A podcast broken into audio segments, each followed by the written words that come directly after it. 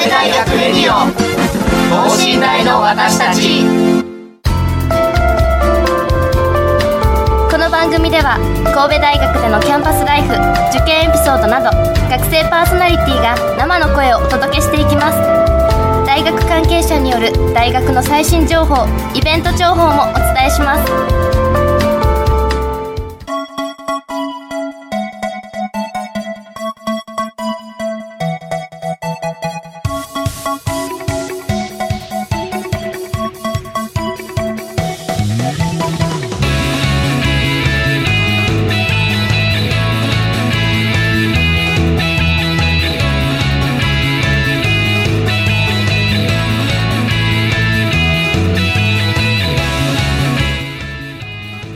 こんばんは。農学部2年の宮尾かなです。はいということで今夜も始まりました神戸大学レディオ。よろしくお願いします。えっ、と最近あの私、えーサッカーワールドカップに夢中でしてちょっと夜ねすごい夜更かしして朝の3時とかに起きたりとかちょっと不規則な生活を送ってるでちょっと疲れて疲れてしまいますね。あの皆さんもね大学生の方は多分もう体力あるので、まあ、起きてられるとは思うんですけどもまあちょっとね授業中とかうっかり寝ないようにあの気をつけていただきたいなと思います。ああのまあ私は実は野球派なので野球もちょっと夜見て、まあ、サッカー見てというちょっと贅沢な生活を送ってて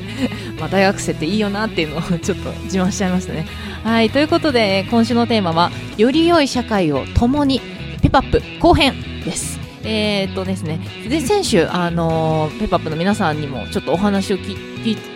聞いたんですけどもあのフェアトレードについてねあの詳しく聞かせていただきました。今週はどんな話が聞けるのでしょうか、えー今週もねあのペッパップの皆さんに来ていただいてちょっとお話を聞いていたいきたいと思います、えーこの後ゲストの登場です。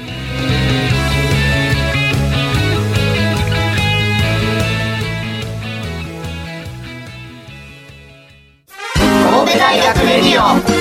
等身大の私たち。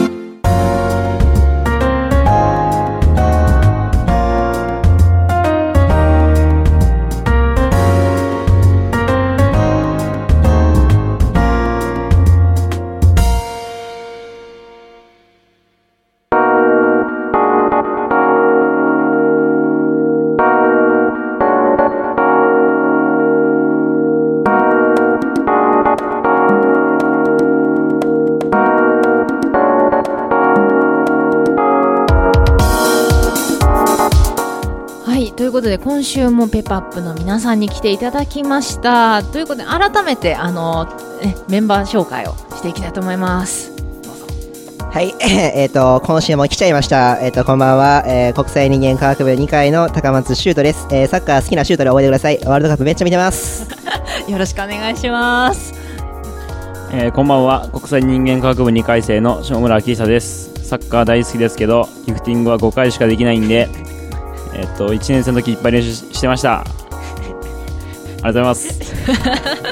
ありがとうございますはい、こんばんは。経営学部2回の東成里と申します。えー私はサッカーというよりかは野球派ででも野球は全然できないんですけど見るの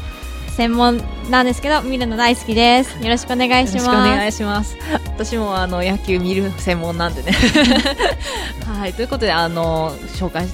ましたけども、まあ、今週もね今週から聞き始めた方もいらっしゃると思うのでまずペッパップの概要とか、まあまあ、略称とかどういう団体とか簡単に説明していただきたいと思います。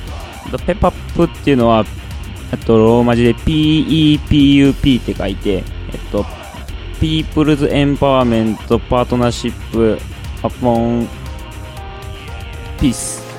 の略なんですけど、えっと、フェアトレードをやってる学生の団体です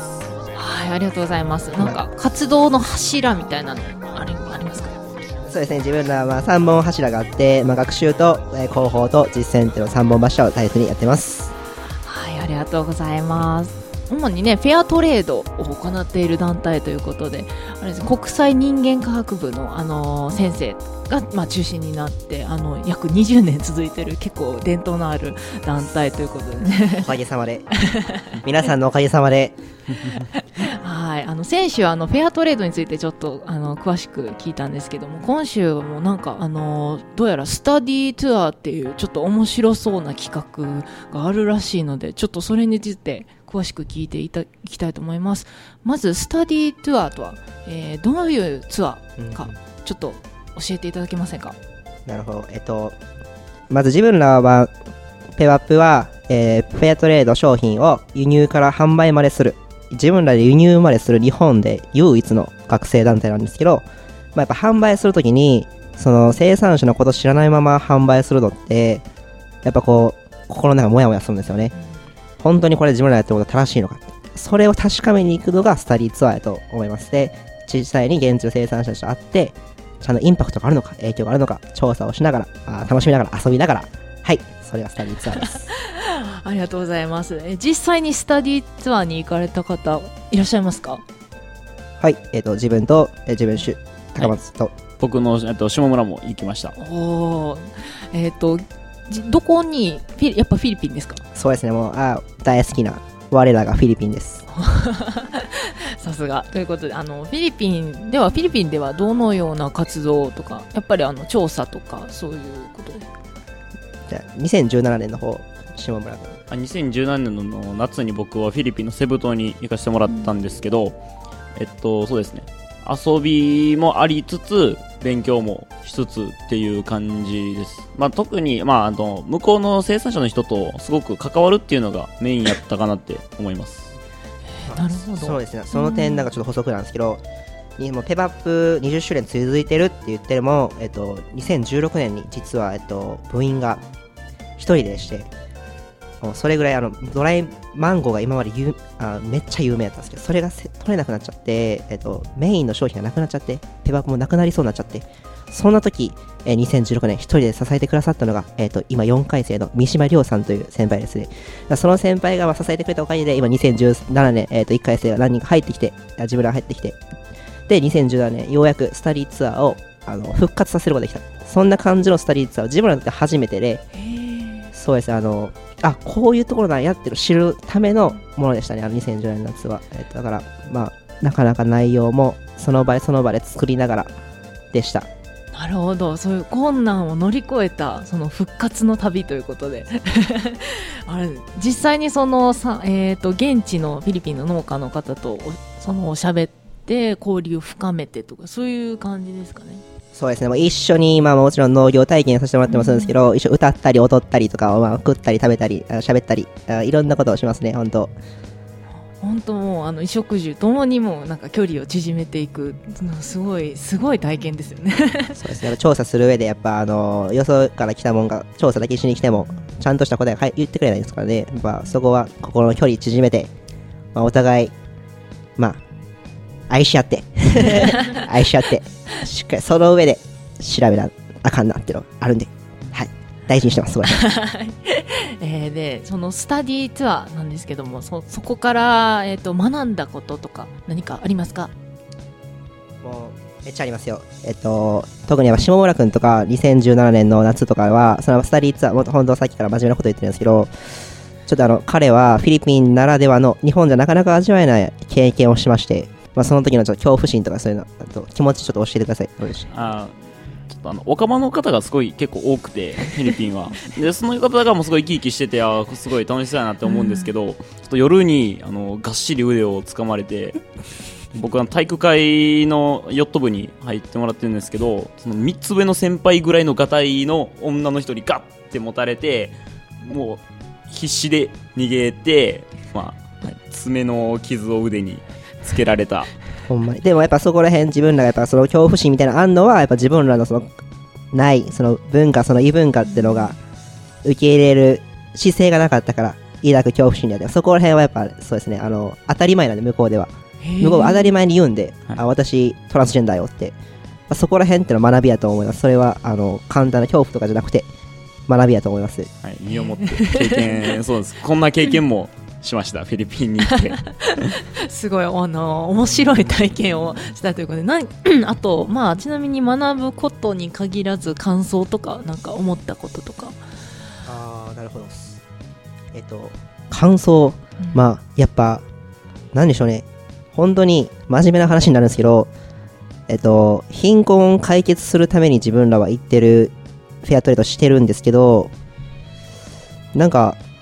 むしろ貧しいの自分らじゃないかなみたいな、その心の面ではやっぱあの、向こうの人たちの温かさっていうのは多分みんな海外行ったら初めて行った人とか結構みんな思うと思うんですけど、まあ、それっていうのは、今の日本にはないような、もしかしたらなくしちゃったものかもしれないし、元がなかったかもしれないですけど、まあそれはフィリピンこういうかもしれないし、こういうじゃないかもしれないし、なんかそれはですね、もう自分が一番感じたものですね。感じたものといえば、言葉にできないもの、愛でした。愛。はい、キーワードは愛です。愛です。世界を愛で紡ぐペパップさん。ああもうね。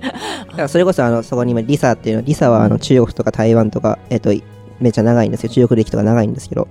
そそこを比較してどうですか？今話聞いてフィリピンと。いやなんかその愛っていう面においてその私今年の春に台湾に行ってきたんですけど一人で。でその時にすごい感じたのがもうとにかく台湾も人と人との距離が近くってなんか自分一人で行ったから最初すごい不安だったんですけどもう周りの人がすごい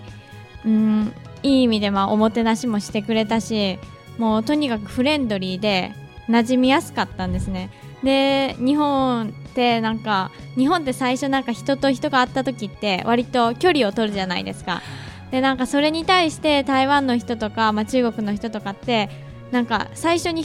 全然距離とかを取らなくてもむしろもう初めからフレンドリーで普通にお店とか行ってもなんか日常会話するし道とかで普通に信号待ちしてたらあなたちょっとその服じゃ寒いんじゃない？みたいな。言ってきてくれたりなんかもうすごいななんかすごい人の温かみっていうのを感じてなんか日本でもそういうのを外国人とかに対してもなんかそういうのを積極的にできるようになったらもっとより良い社会になるのかなっていうのを思ったりしました。はい、じゃあいい話ですね。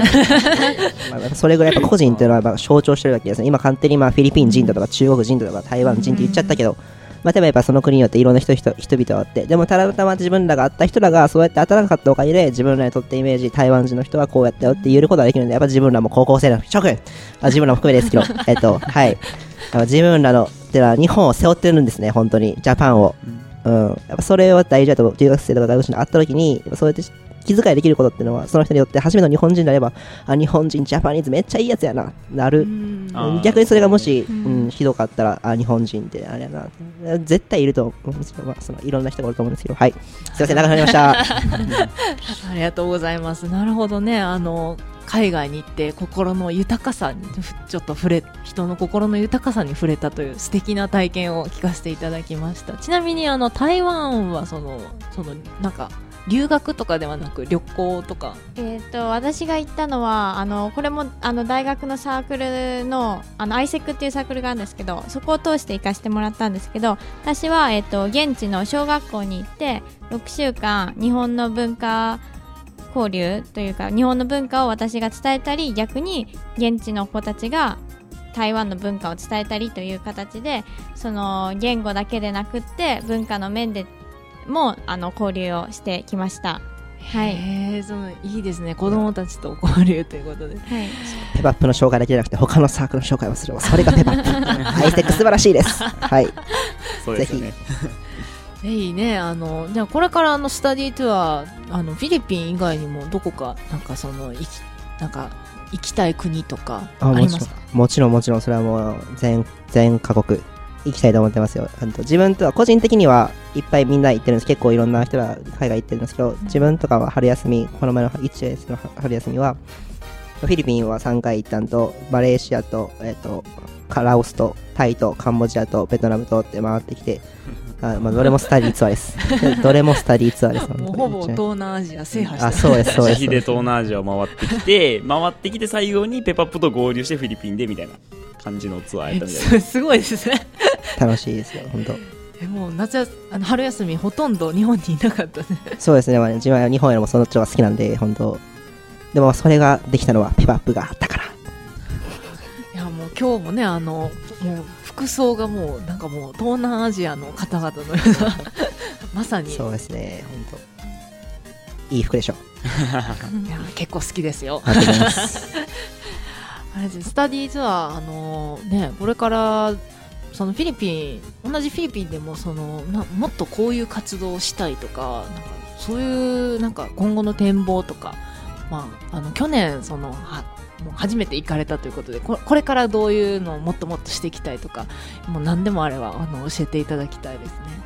そうですねまず輸入の面に言えば、えっと、今年年度の目標がドライパイナップルを自分らでオリジナルパッケージ作ったやつを輸入することなんで、まあ、ドライパイナップル、パイナップルの生産者に会うことあって、まあ、どんな生活を送ってるのか、まあ、彼らからわ自分たちが輸入する意義みたいなのを見つけに行くのと、まあ、あとは、えっと、ペアップ過去には、あと、満腹プロジェクトって言って、えスラム街の子供たちの栄養改善を目的に家庭菜園をしてたりするんですけど、そういったプロジェクト、もちろんあの国際協力を、の中で、えーフェアトレードを軸にやってる団体なので、えっ、と、フェアトレードこだわらず結構いろんなことやっていきたいなってのを思ってますね。それこそリサとかも教育についてとかあったりとかあるんじゃないですか。とか、シモとかもトランスジェンダーについて、ジェンダーイシューについてとか、本当。そうですね。身をもって経験したんで なるほど。トランスジェンダーに、えー教育にフェアトレードもう盛りだくさんでもうねこれから頑張っていってほしいなと思いますで、まあ、続いてあのゲストの方が思うペパップの魅力についてちょっとちょっとねあのいろいろ聞いていきたいと思います。であのペパップのここが好きとかもう単純にもうどこがいいとかもうそういうの愛を存分に語っちゃってください。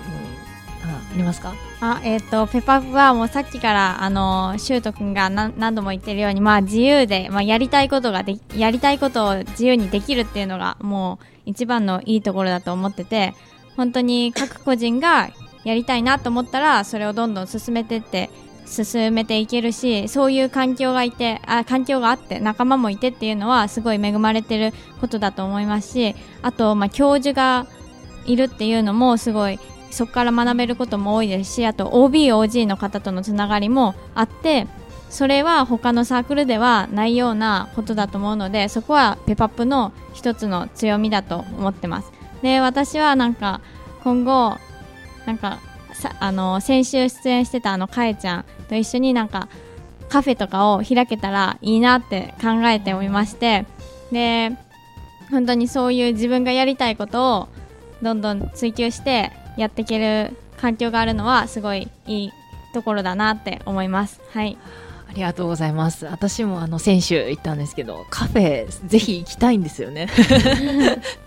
やっぱねあのなんかドライパイナップルとかそういうフルそういうフルーツとか、はいあとちょっと可愛い装飾品とか並べてすごいカフェがすごく行ってみたいなってちょっと楽しみにしてますもしできたら ぜひ遊びに来てください。あもう もうもう客1号としてもうはいあもう今言いましたね、今言いましたよ。はい、来ました。101号で来るそうです。はいはい。お待ちしております。宮尾さんですよ、宮尾さん。どうなってるの？はい、はい、もう予約しときます。はい、ありがとうございます。はい、ということで、あの、ペパップのここが好き。あーなんかありますか？そうですね実際に海外に行けるっていう経験がすごい僕はいいかなと思ってて海外ってやっぱりなんかみんな漠然と行きたいなみたいな感じのとこはあるんですけどもうペパップに入ったらもう行こうよ行こうよっていう感じで行ってそこで経験できるっていうのがすごい僕はいいかなと思いますありがとうございます。まあやっぱ、そうですね、自分も言っていいですか？えっと、さっきもリサが言ったように、本当に自由にやれるんですよね。でも自由にやれるって、やりたいことやれるっていうのはさ、資源があって、本当に今までの OB おじさんたちの積み重ねがあるからこそなんですね。で、やっぱあの、さっき太田先生が代表なんですけど、太田先生が、あの、いい感じで学生と接するんですよ。本当に。今回のラジオ番組とかも、太田先生代表なんから来るべきじゃないですか。したらいいじゃないですかって言ったら、いや、僕はいいよ、代表が軽々しく備えてたら、ありがたみかけるんじゃないか、みたいな。おい、なんていいやつなんだろうって。本当に。そんな先生がいて、先生がいるた時には、こう、教えてくれて。うん、だでも大体こう、ね、包んでくれる感じを追ってくれるんですよね。だから自分らもやりやすくて、本当に。それがいいですね。太田先生こそがペパップの魅力だと僕は思います。はい。すごい、もう環境がね、もう整ってる。もうそれで、あの、皆さん、その、海外に向かって、もう行こうっていう意識、意識がね、やっぱ高いですよね。はい、ということで、あの、ちょっと私、あとこれからちょっと私も高校生のリスナーさんもちょっと気になってることをちょっと聞きたいんですけども、いいですか？なんやろ あのじあのお話の中でも出てきましたようにあの私も含め海外に留学したいとか行ってみたいっていう人めちゃくちゃ多いと思うんですけどもなんかいいアドバイスとかありますか？なんかあありますか？僕はあの初めて行った海外旅行がこのフィリピンやってそうあのなんていうか日本と全然違う環境の国に一発目に行けたっていうのはすごいいい経験やったなって思いました。あのフィリピンの空港にあの到着したんですけどその時もトイトイレに入ったらトイレの手洗い場でおっちゃんおっちゃん2人がおおちゃんそうそうそう2人がもう上裸でななんせか背中洗ってたりとかしてて。気にすな気にすなえこれトイレだよなみたいな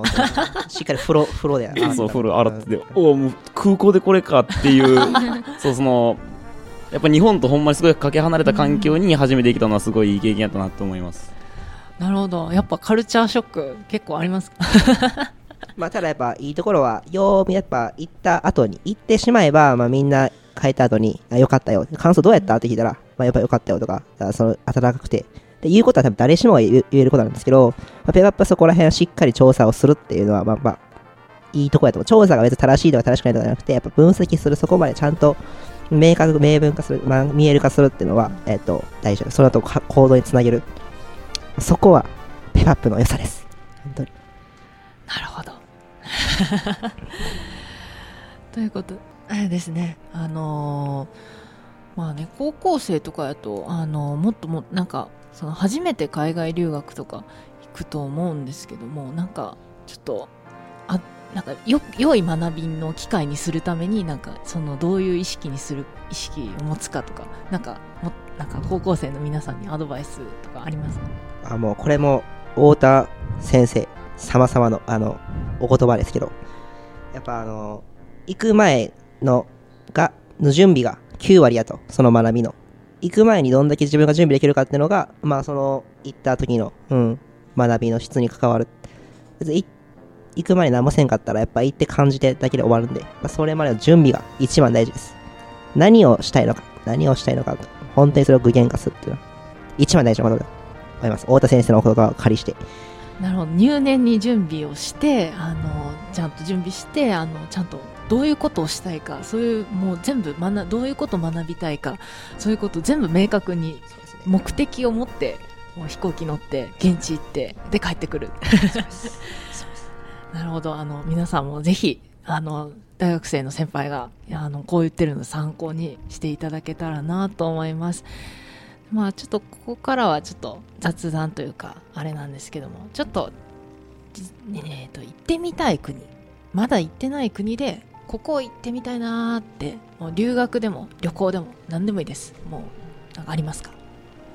と私はヨーロッパに行ってみたいなって思ってます。っていうのもなんかヨーロッパの国っていろんな人種が移民とかを受け入れてる国とかがいろいろ多くっていろんな人種が揃ってるじゃないですか。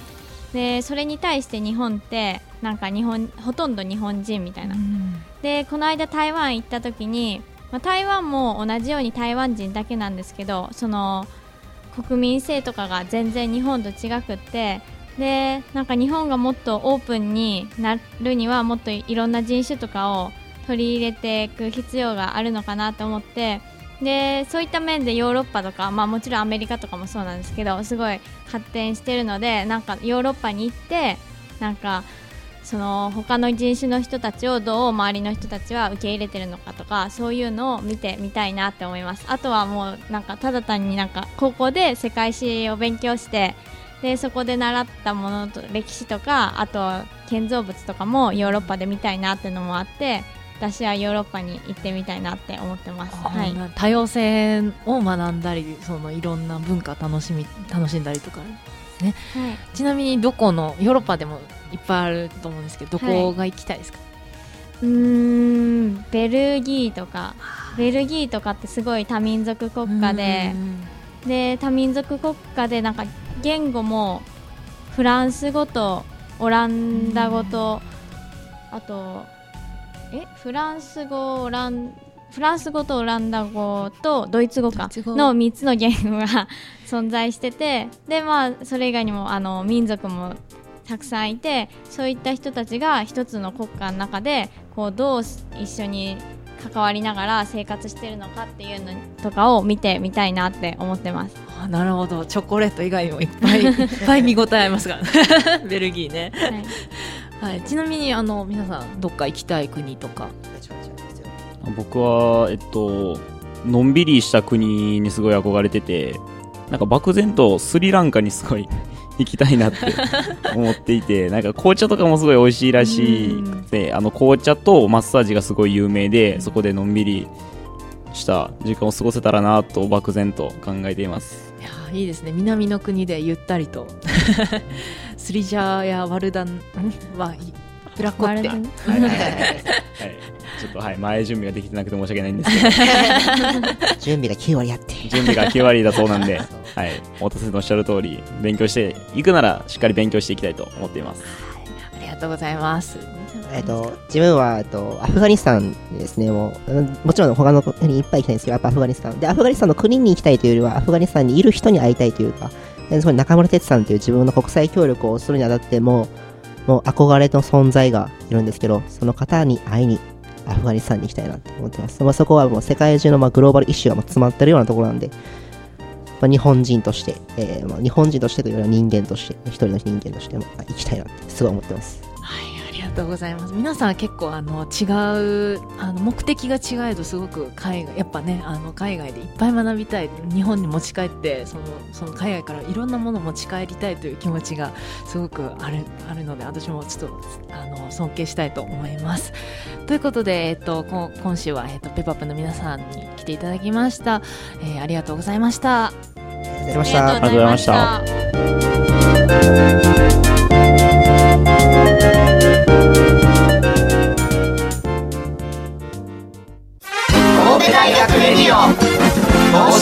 の私たち。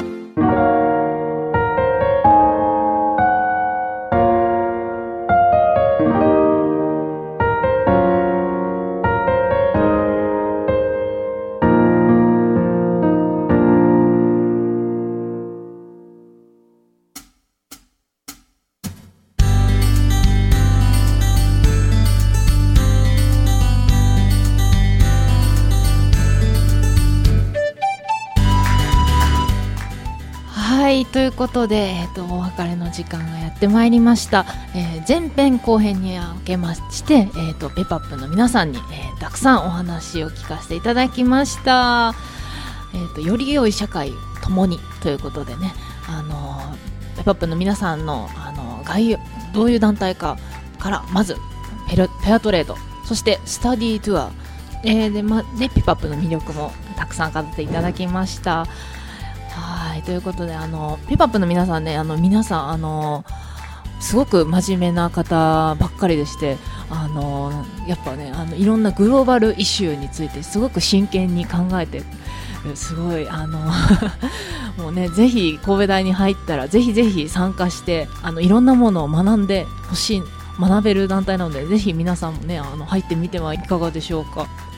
そうですね。私もあの海外留学とかちょっと憧れてたんですけどまあちょっと講義の都合で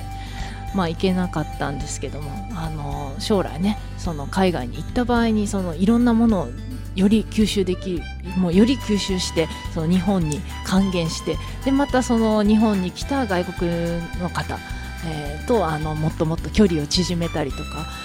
たくさんもうペパパの皆さんにあの教えていただいたことがあってちょっとまだ宿題が多いんですけども少しずつ消化してあのよあの、ね、より良いあの一人の,、えーとね、あの人間としてあの成長していけたらいいなと思いました。